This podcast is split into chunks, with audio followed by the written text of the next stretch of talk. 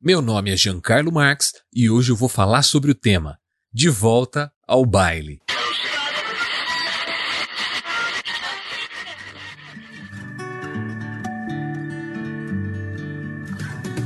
Você está ouvindo da Crentaços Produções Subversivas.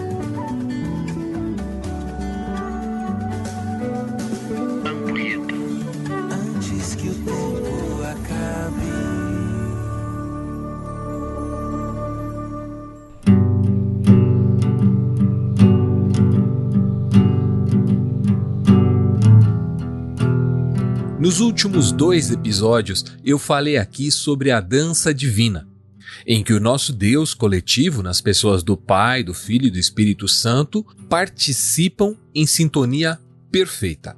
Também falei sobre o momento sublime em que a coletividade divina semeou uma nova unidade plural feita para dançar e a chamou de humanidade.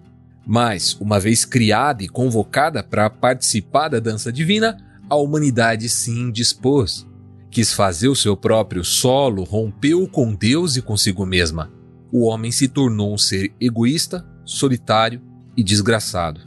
Nem mesmo os discípulos de Jesus escaparam ilesos dessa quebra. Você se lembra do pedido dos filhos de Zebedeu, Tiago e João? Eles queriam ser reconhecidos por sua importância no ministério de Jesus e ansiavam por uma posição de destaque em seu reino vindouro. Então eles solicitaram sentar-se ao lado do Messias em seu reino. Vale lembrar que, na mentalidade desses homens, o governo do Messias seria um governo terreno. Eles criam que Jesus ocuparia o palácio de Herodes e libertaria os judeus da opressão romana e de quem mais estivesse pelo caminho. Ele seria um líder militar e eles eram seus fiéis escudeiros. Nada mais justo que eles tomassem assento na corte real. O pedido fazia todo sentido. E por isso é bem provável que todos os dois discípulos tivessem essa mesma ambição. Por isso os outros ficaram indignados com a ousadia dos filhos do trovão. Afinal, eles tomaram iniciativa antes de todo mundo e talvez até conseguissem o que intentavam, furando a fila dos demais. Acontece que Jesus, como o mestre excepcional que foi e é, aproveitou do gancho para frustrar a expectativa de todos os doze. Ali ele sinalizou que a pirâmide social do seu reino não carregaria os mesmos padrões hierárquicos com os quais os discípulos já estavam habituados a se relacionar. Então Jesus os reuniu e disse: Vocês sabem que os que são considerados líderes nesse mundo têm poder sobre o povo e que os oficiais exercem sua autoridade sobre os súditos. Entre vocês, porém, será diferente. Quem quiser ser o líder entre vocês, que seja servo, e quem quiser ser o primeiro entre vocês, que se torne escravo de todos.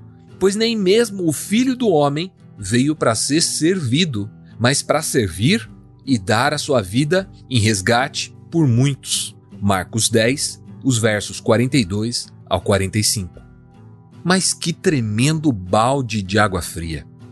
Quer dizer então que nem o próprio Messias estava ali para ser paparicado por seus súditos, mas sim para agir como um escravo. Há um erro muito comum na leitura desse texto, que é o de imaginar que Jesus está propondo um preço para o reconhecimento.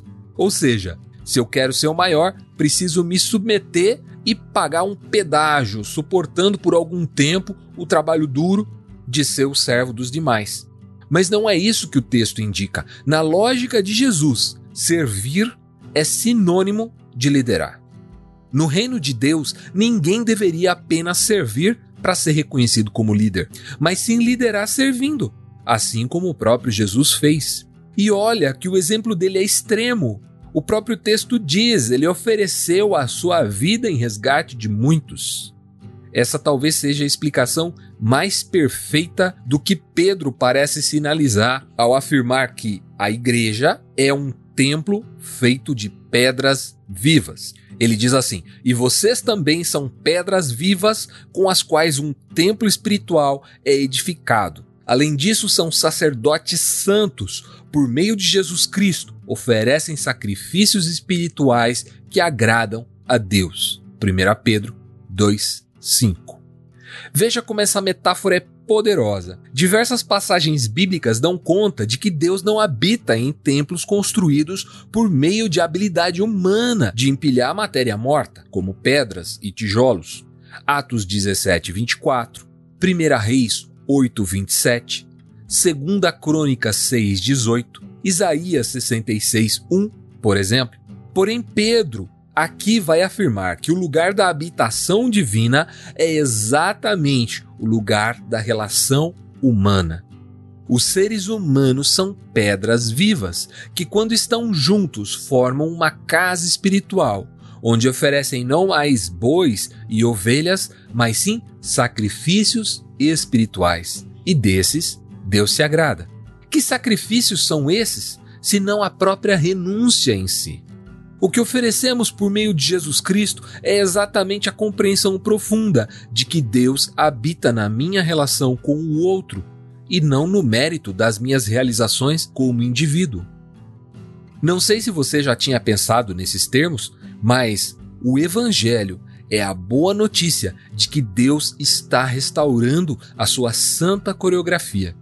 Somos convidados então para reaprender os passos de Jesus a partir dos quais nos tornamos novamente uma unidade plural, coletiva, pulsante, ritmada e, acima de tudo, generosa. Bom, vou ficando por aqui. Um forte abraço. Vai treinando aí o dois para lá e dois para cá, que no mês que vem, se Deus quiser, a gente se encontra outra vez. Até mais, tchau, tchau.